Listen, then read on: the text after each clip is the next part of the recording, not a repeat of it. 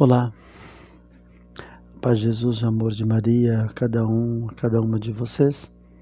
E retomando então a nossa análise do credo, e eu estou falando não do credo niceno-constantinopolitano, mas estou falando do credo símbolo dos apóstolos, o, credo apostólico, que nós, romanos, ou seja, nós católicos romanos da Igreja Romana, é, absorveu como verdade de fé. E hoje nós vamos é, é, pensar um pouco a respeito do seguinte artigo: Padeceu sobre Pôncio Pilatos, foi crucificado, morto e sepultado. Verdade de fé proposta no credo que nós vamos analisar agora. Pois bem, Pilatos é aquela figura da autoridade romana que mandou então flagelar Jesus. Então, é, de repente, na cena de João, capítulo de número 19, versículo de 1 a 5, aparece Jesus trazendo a coroa de espinho e o manto de púrpura. O que é esse manto de púrpura? Púrpura é o vermelho, né? aquele vermelho sangue. Ademir, o que significa esse vermelho púrpura? Significa o sangue, aquele sangue que Jesus vai derramar né, no seu caminho do Calvário. Sangue, ou, ou melhor, púrpura, vocês já devem ter ouvido falar, quando a imprensa ou o mundo secular vai se referir aos cardeais, eles chamam de impurpurados, ou seja, aquele cardeal, aquele bispo, aquele arcebispo, aquele cardeal que usa, o cardeal exclusivamente, usa a roupa, a sua batina, ele é vermelho vivo, né? Vermelho púrpura. Diferente daquela batina negra vinho que é a do bispo. Pois bem, por que púrpura? Por que, que os empurpurados, né, os cardeais usam esta cor? Para demonstrar que eles deverão se martirizar.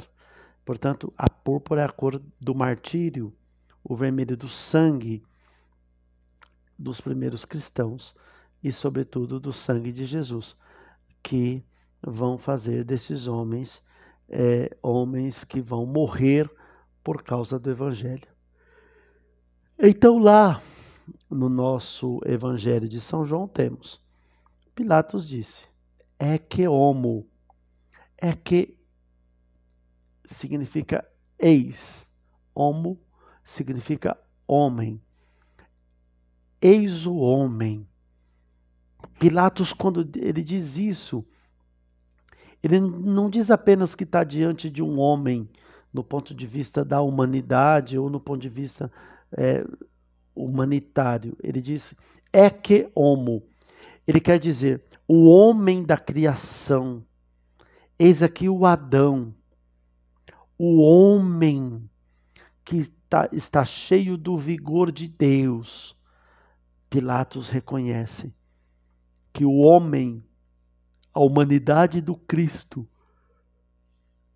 se dá a partir daquela humanidade de Adão. É que homo, exe homo ou é que homo. Eis o homem, o homem das dores, o homem das lutas, o homem filho de Davi, o homem rebento da, da tribo de Jessé, o filho de Maria, o filho de Deus. Este é o homem, o homem perfeito, ou seja, em Jesus está a perfeição. É, é, Pilatos, ele é um ignorante no ponto de vista de quem é Jesus, mas é inspirado a dizer: aqui está o homem. Aqui está o homem perfeito. Aqui está a perfeição. Muito bem. ainda neste artigo, nós temos: Mas o anjo disse às mulheres: Não temas. Sei que procurais Jesus, que foi crucificado. Eu estou falando de Mateus, capítulo de número 28, versículo 5. Então, nós saímos de um Pilatos que reconhece né, o homem que é o Cristo e vamos lá para as mulheres. E o anjo diz: primeira coisa que o anjo diz: não temais, ou seja, não tenham medo, porque o Jesus que procurais, que foi crucificado, não está mais aqui. Chegando, porém, a Jesus, como vissem já morto, eu estou voltando agora lá em João, capítulo 19, versículo 33. Eu estou falando ah, da crucificação, né? É, como já, é, como já, como ouvissem já morto, não lhe quebraram as pernas. Ou seja, cumpriram aquela profecia de que aquele que fosse escolhido por Deus não seria quebrado as pernas. Correu e foi dizer a Simão Pedro e o outro discípulo. E aí eu estou saindo de novo. Eu estou saindo do capítulo 19 e estou indo para o capítulo 20 de São João, do Evangelho de São João. Correu e foi dizer a Simão e ao outro discípulo a quem Jesus amava. Tiraram o Senhor do sepulcro e não sabemos onde eles puseram. Aqui eu tenho duas curiosidades para mostrar para vocês. Primeiro, a comunidade joanina, no texto atribuído a João, vai dizer que correram, correu e foi dizer a Simão Pedro. Ou seja, é, a comunidade joanina mostrou que João correu, chegou primeiro, mas não entrou, porque aguardou, porque quem tinha que entrar era Pedro, no sepulcro vazio. E eles presumiram naquele momento que Jesus havia sido roubado. O corpo de Jesus havia sido roubado. Vamos lá. Em, entre esses dois personagens há uma grande palavra que supera e os une. Padeceu. Portanto, vamos voltar ali. Padeceu sob Pôncio Pilatos. Ou seja, o que é esse padecer? De Maria, o nascimento, de Pilatos, a morte. Quando nós olhamos os dogmas de marianos e vemos as verdades de Pilatos, nós entendemos que entre o nascimento e a morte, há mais de 30 anos que o credo parece resumir numa só palavra: padeceu. Esse padecer se dá no momento da concepção até no momento da ressurreição.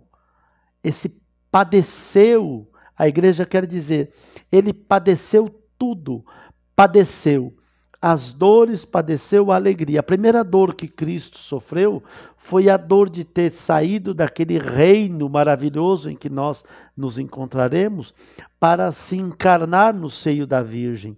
Portanto, ele ali padece. Depois, no nascimento, ele padece novamente, porque ele não tem um lugar, a Virgem não tem um lugar para ser recebida na estalagem. Então, eles vão numa cocheira que é a manjedoura. Depois ele vai padecer, então padecendo em cada uma das suas vias, né, de evangelização, ele padeceu quando ele teve que olhar para a morte de São José, que não está traduzida aqui. Então ele padeceu quando ele viu, quando ele teve a notícia de que São João Batista havia sido degolado, ele padecia quando ele encontrava aquele leproso, aquelas prostitutas, aqueles pecadores e todas aquelas situações que nós vemos no Evangelho. Então, esse processo de padecimento se dá quando nós olhamos para a fotografia, né, o fato e o nome de Maria que nós lembramos na encarnação e que nós vamos recordar esse processo da paixão quando nós olhamos para o presépio. Então, quando eu olho para o presépio, eu olho a paixão, sacerdote, profeta e rei. Portanto, o ouro, a realeza do Cristo, não é? Depois nós vamos ver o incenso, né? A grandeza, a beleza, o sacerdócio, né? E a mirra, né? É o óleo, né? É, que vai ungir o corpo do Cristo. Então, são detalhes semelhantes e nos mais pequenos e nos mais pobres que se coloca ao canto de uma estrada que está entre Belém e Nazaré. Né? Então, quando eu olho para o padeceu sobre Pôncio Pilatos, foi crucificado, morto e sepultado, eu olho para o nome de Maria, que lembra essa paixão desde a infância de Jesus, como aquele que de Pilatos lembra a paixão. Ora, se eu olho para o Cristo e vejo que ele sofre no nascimento, eu olho para o Cristo e vejo que ele sofre o caminho do Calvário e a sua morte, então eu olho para o Cristo e vejo que ele, esse padecer, essa palavra é, efêmera, antagônica àquelas das glórias, então ele padeceu, sofreu. E como ele sofreu? Ele sofreu desde o momento em que nasceu, porque ao nascer não teve lugar digno, e ao morrer não teve onde inclinar a sua cabeça foi sepultado, no, foi morto no meio de ladrões e ressuscitou naquele terceiro dia.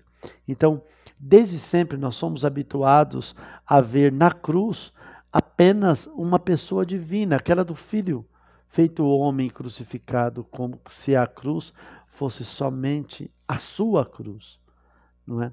Mas no mistério que aí se cumpre, que se encerra naquele madeiro, nós encontramos a fé do Novo Testamento e vê a obra de toda a Trindade ali no Cristo realizada, do nascimento à sua paixão.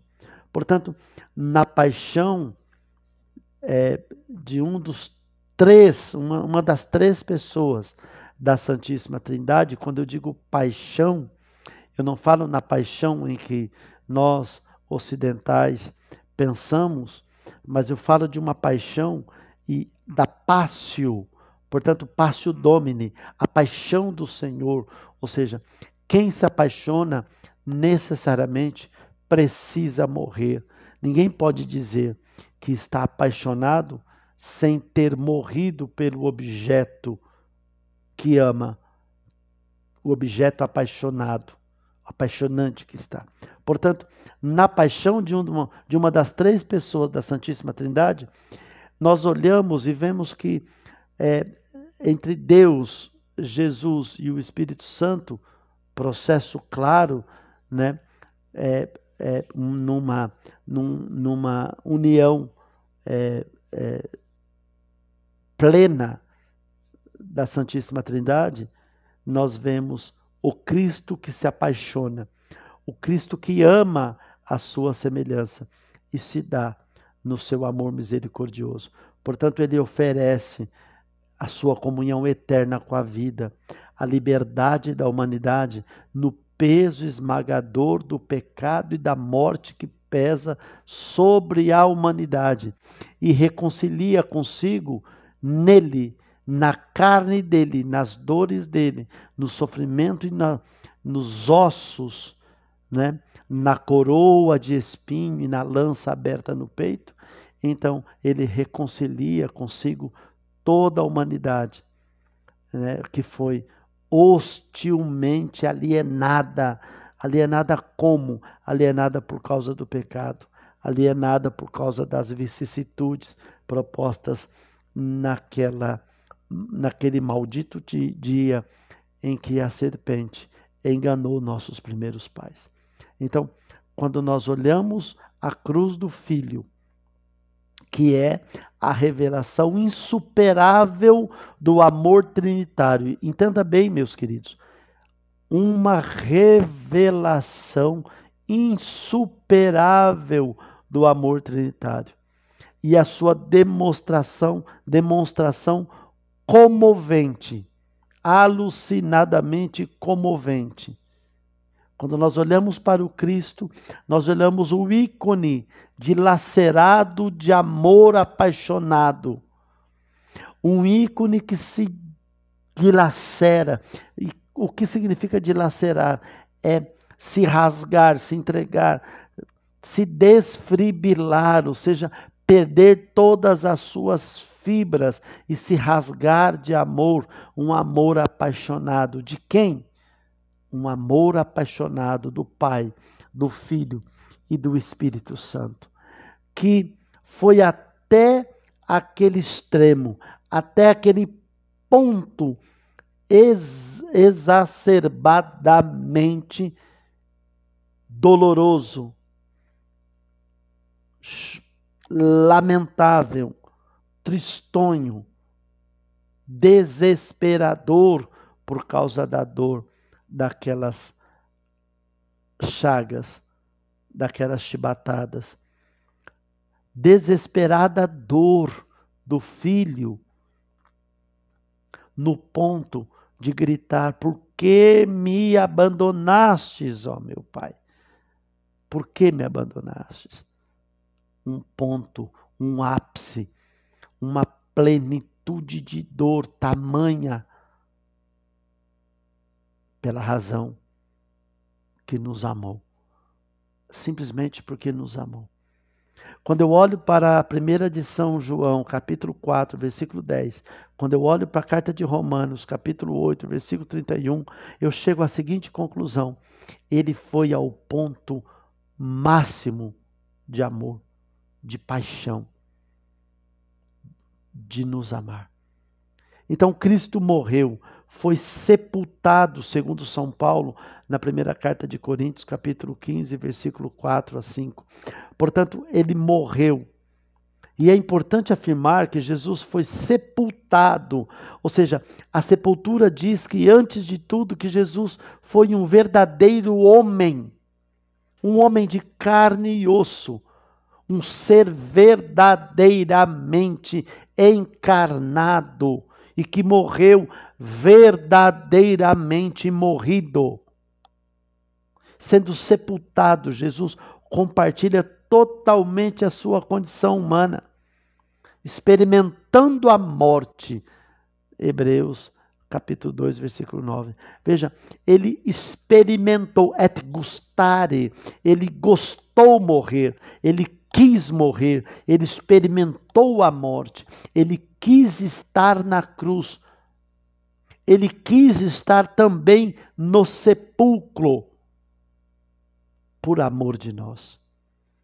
Et gustare, ele gostou morrer por nós e ao amar morrer, gostar morrer, o Filho, encarnado no seio da Virgem, o Filho, abraçou a sua dor, abraçou o seu destino, abraçou a sua cruz, aquela cruz que nós merecíamos, aquela lança romana nas mãos daquele soldado que rasgou o seu peito e de lá saiu sangue e água. Estava destinada a cada um de nós por causa do nosso pecado. Então, ele parou a lança romana que se destinava à nossa ruína, simples e exclusivamente porque ele nos amou. Et gustare ele gostou morrer por nós. Então aqui nós encerramos esse artigo de padeceu sob Pôncio Pilatos, foi crucificado, morto e sepultado. Quando eu olho, quando eu olho esse padecer, eu quero retomar essa reflexão. Então, quando eu olho para essa dimensão e penso, penso verdadeiramente o que significa padecer. Né? Então é preciso pensar. Sofrer um mal físico, sofrer em demasia o mar, um mal físico, sofrer em demasia um mal moral.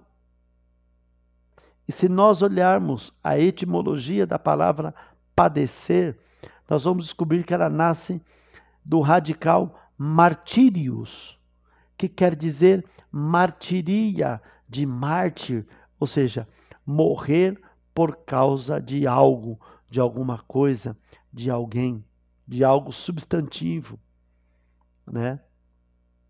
Quando eu penso na palavra nessa expressão que ele padeceu. O que significa ele teve resistência, ele aguentou, ele suportou. Suportou o que, Ademir? A fome, a sede, a necessidade, a mentira, a enganação.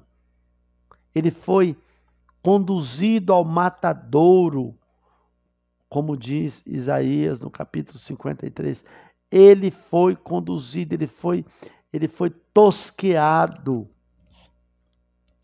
como ovelha ao matadouro. Ele suportou, ele aguentou, ele arcou com todas as consequências, ele aturou as afrontas, ele se comportou como um homem segundo os moldes do coração de Deus por ser Deus. Ele se manteve constante naquilo que ele tinha pré-organizado e predestinado, aquilo que era a sua missão. Ele passou pelos tamanhos das lutas que se lhes foram apresentadas.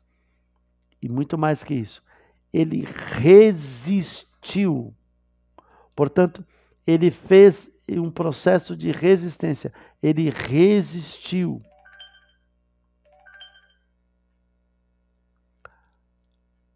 Quando nós olhamos esse padecer, nós pensamos na, nas torturas, nos castigos, nas dores. Padecer para aquela época romana e para aquela época judaica significa, significa perder a vida por condenação de morte. Ou seja, se ele padeceu, ele foi condenado, condenado à morte.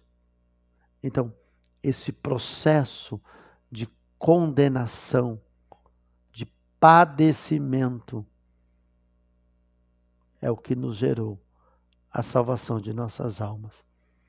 Então, quando eu olho para a cruz do Filho, que é a revelação insuperável do amor trinitário, para eu entender, para eu aceitar que é esta é uma revelação insuperável do amor trinitário, eu preciso reconhecer que ele morreu.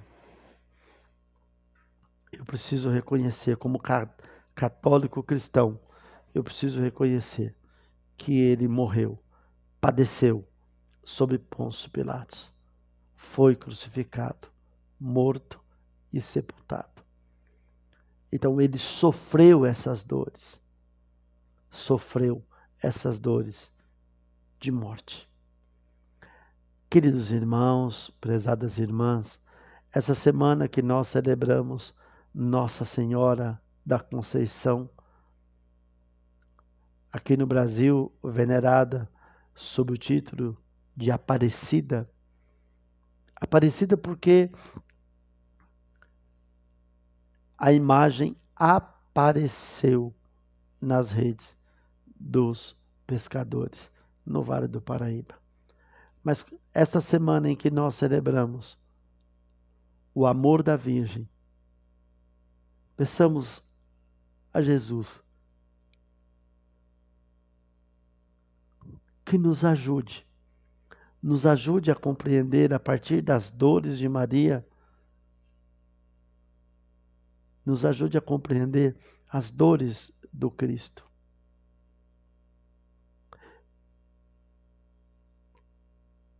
Que Nosso Senhor e que Nossa Senhora, durante essa semana devotada, celebrada, em favor do seu título de Nossa Senhora da Conceição Aparecida. Que esse título possa render a cada um de nós a graça, a paz, o consolo e principalmente, e principalmente, a certeza que ela nos ajudará nos ajudará na nossa caminhada para que nós possamos conhecer o seu Filho, Jesus Cristo, nosso Senhor, que padeceu sobre Pôncio Pilatos. O seu Filho, o vosso Filho, que foi crucificado.